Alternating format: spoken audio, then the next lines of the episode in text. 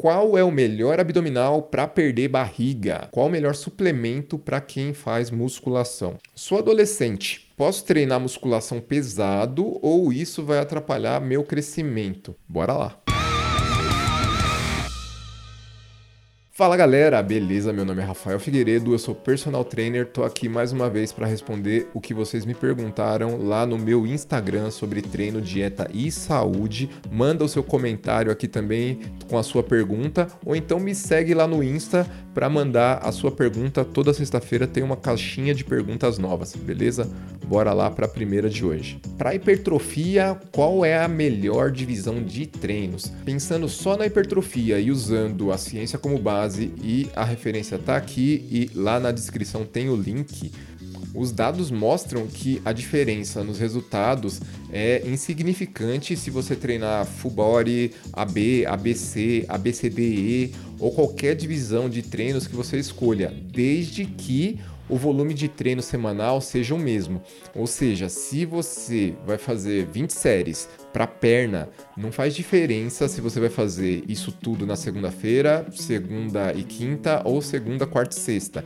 Mas eu não indico séries do tipo ABCDE, que são aquelas que você treina um músculo por dia e precisa realmente esfolar ele até o talo, treinando ele uma vez por semana, para quem é iniciante ou mesmo intermediário nos treinos, porque o desgaste agudo desse tipo de treino é muito maior e o tempo de recuperação também vai ser maior. Sendo assim, o risco de lesões é aumentado se você não tiver experiência e o corpo preparado para esse tipo de estímulo.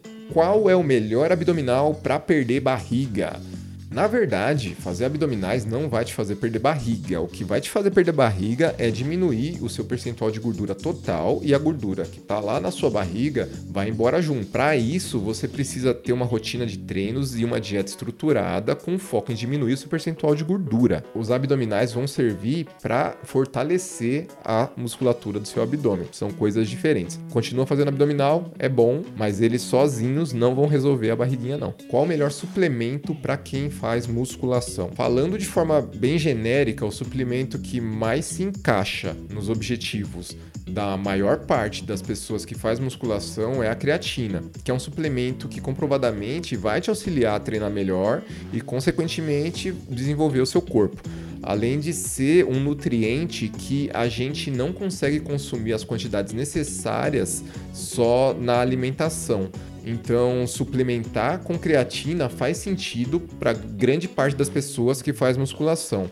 Já em relação a outros suplementos, como a suplementação deveria ser usada como um complemento para sua alimentação, o ideal é analisar a sua alimentação como um todo para saber se tomar mais algum suplemento vai fazer sentido e vai te trazer benefícios ou não. Sou adolescente, posso treinar musculação pesado ou isso vai atrapalhar meu crescimento? O único risco relacionado ao crescimento é que nós temos uma parte do osso que se chama epífise, que fica nas extremidades dos ossos longos e quando a gente está crescendo lá na infância e adolescência, vai existir aqui uma estrutura que se chama placa de crescimento ainda não está completamente consolidada. Ela funciona exatamente para expandir os ossos e conseguir gerar o crescimento. Se você sofreu uma fratura ou alguma lesão que compromete essa placa de crescimento, você pode ter um problema de crescimento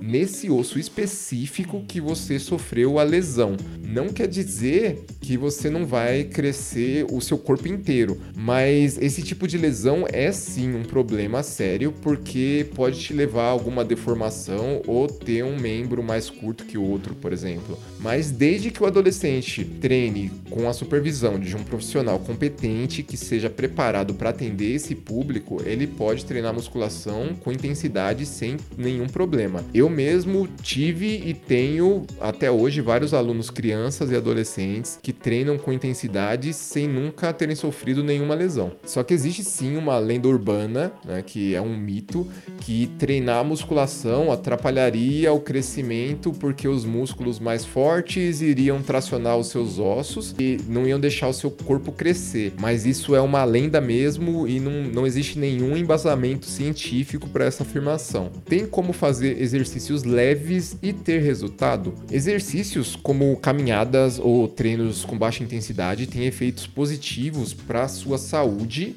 mas exercícios de moderados a intensos vão oferecer maiores benefícios para a estética, para a performance física e até mesmo para a saúde em alguns parâmetros, como força e manutenção ou ganho de massa muscular, que são coisas importantes para o funcionamento do nosso corpo. Quando eu falo de exercícios de moderados a intensos, não quero dizer com isso que você precisa trabalhar com cargas extremas, nem nada do tipo. A gente consegue trabalhar com intensidade até mesmo com o peso do nosso próprio corpo. E é importante lembrar que o nível de intensidade de um exercício é individual e o que é leve para você pode ser pesado para mim. Então eu considero o melhor caminho aquele que eu sempre bato na tecla de ter um treino personalizado para o seu condicionamento, estado de saúde e objetivos. É isso aí, galera. Bora continuar evoluindo, bora treinar. Valeu!